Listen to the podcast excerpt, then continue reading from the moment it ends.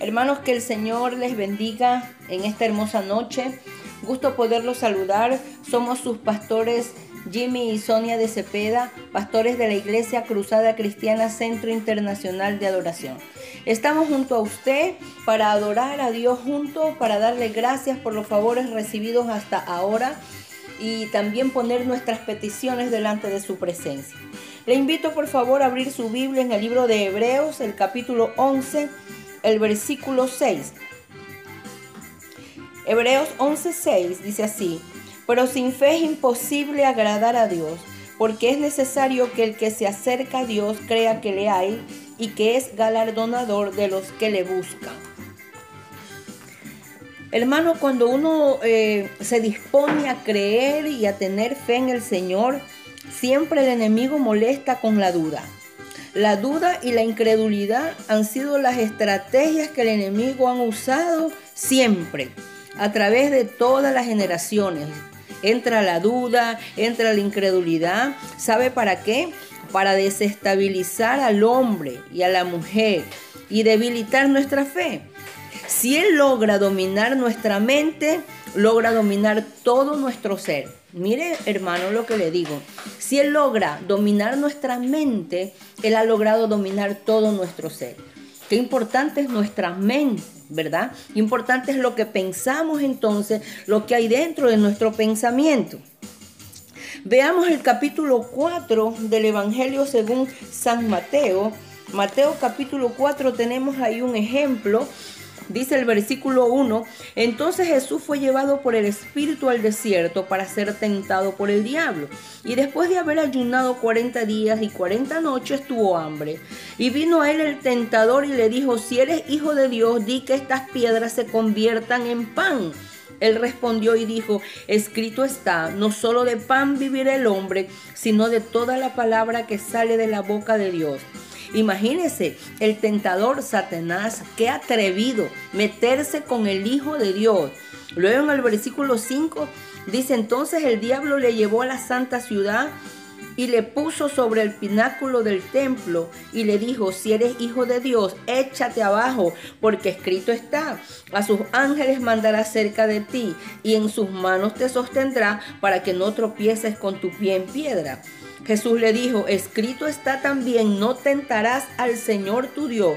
Y mira hermano, démonos cuenta que Satanás también sabía la palabra y con la palabra lo molestaba al Señor Jesús. Y el versículo 8 dice, otra vez le llevó el diablo a un monte muy alto y le mostró todos los reinos del mundo y la gloria de ellos. Y le dijo, todo esto te daré si postrado me adorares. Entonces Jesús le dijo, vete Satanás, porque escrito está, al Señor tu Dios adorarás y a Él solo servirás. El diablo entonces le dejó y aquí vinieron ángeles y le servían.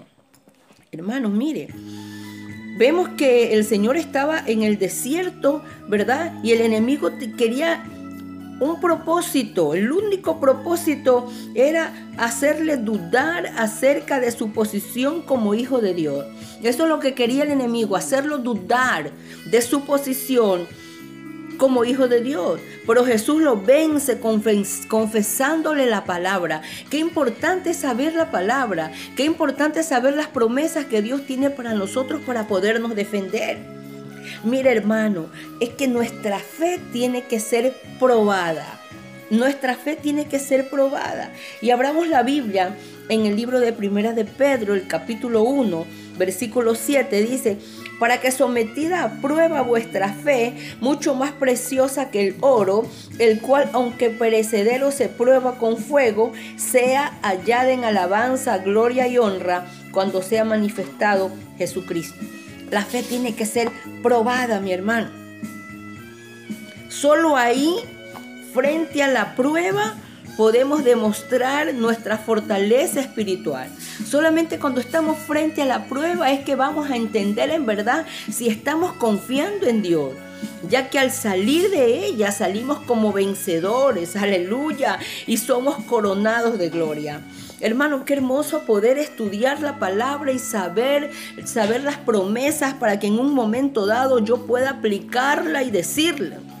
La palabra confesada es lo único que vence al adversario. Es lo único, hermano, la palabra, la palabra. Si Él se atrevió con el Hijo de Dios y el Hijo de Dios Jesús se defendió con la palabra. Mientras mantengamos la palabra fresca en nuestra mente, nos ayudará a conquistar la victoria sobre el enemigo. El Señor se revela en nuestras vidas, hermano. El Señor quiere hablarnos, quiere, quiere eh, que nosotros le escuchemos cuando la palabra es confesada. Y abra su Biblia en el Evangelio según San Juan. Ahí en el capítulo 14, el versículo 23 y 24, dice, respondiendo Jesús y le dijo, el que me ama, mi palabra guarda, y mi Padre le amará, y vendremos a él y haremos morada con él. El que no me ama no guarda mis palabras, y la palabra que habéis oído no es mía, sino del Padre que me envió. Está la palabra muy clara, hermano. El que no me ama no guarda mis palabras. Aleluya. Y el que me ama, mi palabra guarda. Así que en esta noche te hago una pregunta. ¿Tú amas al Señor? ¿Amas al Señor o solamente quieres que Dios te bendiga, te dé, te sane? ¿O amas de verdad al Padre. El que me ama, mi palabra guarda. Si amas a Dios, guarda su palabra. Guarda su palabra. Todas estas noches ya tenemos mucho tiempo, muchos días hablándoles palabras, dándoles texto de la palabra de Dios. Es necesario que usted los anote. Yo les decía las, los primeros días, coja un lápiz y un papel, anote, anote los textos que yo doy, que el pastor da, para que en algún momento usted sean sus armas de guerra, sean sus armas para vencer. Seamos diligentes, si amamos a Dios, seamos diligentes y guardemos su palabra. Que el Señor nos ayude, hermano a guardar su palabra y podamos ser muy diligentes en escribir los textos que son nombrados aquí y luego ponerlos en nuestra memoria. Arrodíllese, arrodíllese junto conmigo, hermano, y oramos a Dios. Nos presentamos delante del Creador en este momento, arrodillados, Señor, reconociéndote que eres el Dios, el Señor de nuestras vidas. Señor, y si no hemos estado haciendo, Señor, escribiendo los textos, memorizando tu palabra, perdónanos, Señor. Lo haremos desde hoy. Todavía tenemos tiempo. Nuestra memoria se refresca, Señor, para, para eh, recordarnos los textos que hemos aprendido y tener eso como armas para que cuando el enemigo quiera venir en contra de nosotros, saquemos esas armas y lo vamos a vencer con la palabra. Señor, quiero orar de manera especial, Señor, por la niña Emilia Jara Barreno. Allá donde ella está, Señor, extiende tu mano sanadora sobre esa fiebre. Virtud sanadora de Cristo fluye, fluye sobre Emilia ahora mismo. Cese esa fiebre. En el nombre de Jesús le hablo a esa fiebre. Cesa ahora. En el nombre de Jesús retrocede. Deja libre el cuerpo de la niña y la cubro con la sangre de Cristo desde la cabeza hasta los pies. Señor, oramos por Aníbal Sánchez, Señor. Gracias, Padre, porque tu fortaleza está sobre él, Señor. Oramos, Señor, allá en Chanduy, Padre, por el campamento, Señor Nehemías, por la familia Banchón, la ponemos delante de tu presencia, la bendecimos, declaramos nuevas fuerzas para ellos, Señor, en el nombre de Jesús de Nazaret. Oramos por Enma Mato, Señor, esta niña que está internada en el hospital y tiene dos años. Extiende tu mano sanadora sobre ella. Señor, Señor, que tu virtud sanadora fluya en esa niña, Fluya, Señor. Utiliza a los médicos. Dale sabiduría a los médicos. Y oro también por Emily Calle, Señor, que no habla, Padre, pero tú puedes desatar esa lengua en el nombre de Jesús. Tú puedes desatar esa lengua ahora en el nombre de Jesús. Oramos por nuestra ciudad. Declaramos vida aquí en Guayaquil. Declaramos vida. Cancelamos, declaramos inoperante toda pandemia, todo espíritu de muerte fuera en el nombre de Jesús. Todo contagio fuera en el nombre de Jesús. Bendecimos nuestra familia, bendecimos los líderes, Señor, que están a nuestro lado en estos audios, también ayudando, ayudando, Padre, para juntos elevar nuestra oración. Gracias te damos en el nombre de Jesús. Amén. Amén. Dice el libro de Filipenses en el capítulo 2, los versículos del 12 al 16. Por tanto, amados míos, como siempre habéis obedecido, no como en mi presencia solamente, sino mucho más ahora en mi ausencia, ocupaos en vuestra salvación con temor y temblor, porque Dios es el que en vosotros produce así el querer como el hacer por su buena voluntad. Haced todo sin murmuraciones y contiendas, para que seáis irreprensibles y sencillos hijos de Dios, sin mancha, en medio de una generación maligna y perversa, en medio de la cual resplandecéis como luminares en el mundo. Asidos de la palabra de vida, para que en el día de Cristo yo pueda gloriarme de que no he corrido en vano, ni en vano he trabajado. El apóstol Pablo está hablando aquí a una iglesia que tiene el poder del Espíritu Santo. La fuerza es poder sin dominio y muchas veces esa fuerza es destructiva, pero el poder edifica. Un mal gobierno tiene fuerza, autoritarismo, pero un buen gobierno tiene poder. Las iglesias de Sardis tenían nombre de que vivían pero estaban muertas y otros como la de Filadelfia Dice la Biblia que tenían poco poder, pero estaban llenas de vida. Quiero decirte que el poder tuyo como iglesia estriba en guardar la palabra de Dios, en guardar lo recibido, esa palabra creada, esa palabra que ha sido inspirada por Dios y que tú la has recibido en tu corazón y esa palabra que se ha encarnado en ti, como dice el libro de Hebreos en el capítulo 4 y en el versículo 12, que dice, porque la palabra de Dios es viva y eficaz y más cortante que toda espada de dos filos y penetra hasta partir el alma y el espíritu las coyunturas y los tuétanos y discierne los pensamientos y las intenciones del corazón. Una iglesia que tiene poder es una iglesia que no se deja atemorizar por las circunstancias negativas.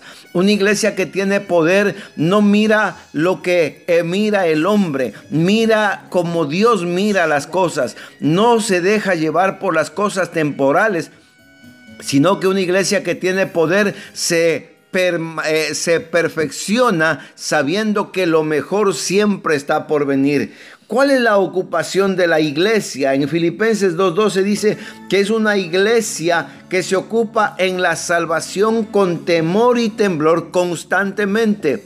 Nada hace que tenga temor de olvidarse, de desviarse del propósito, de desviarse del camino es una iglesia que debe haber sentido en su presencia, en la presencia del Señor, gozo y la pureza de su presencia. El apóstol Pablo le dice, ocupaos de qué? Dice, no de que sean salvos, sino de que puedan ellos mantenerse firme sin temor frente a las circunstancias que la vida muchas veces nos presenta.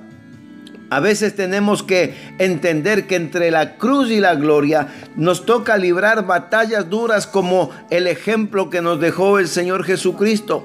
Él fue coronado de espinas para subir a la cruz del Calvario, pero después de haber sido obediente hasta la muerte y muerte de cruz, dice la palabra que Dios le dio un nombre que es sobre todo nombre, y para que en ese nombre se doble toda rodilla de lo que está en el cielo, en la tierra y debajo de la tierra, y en ese nombre podamos ser salvos. Entonces Pablo tuvo que crucificar su yo y él dijo, con Cristo estoy juntamente crucificado y ya no vivo yo, sino que Cristo vive en mí es importante que entendamos que ahí está el secreto y esto responde a todas nuestras inquietudes. Toma sobre ti eh, las armas de, de tu milicia. Toma para ti todo aquello que el Señor puso en tus manos para que puedas pelear la buena batalla de la fe.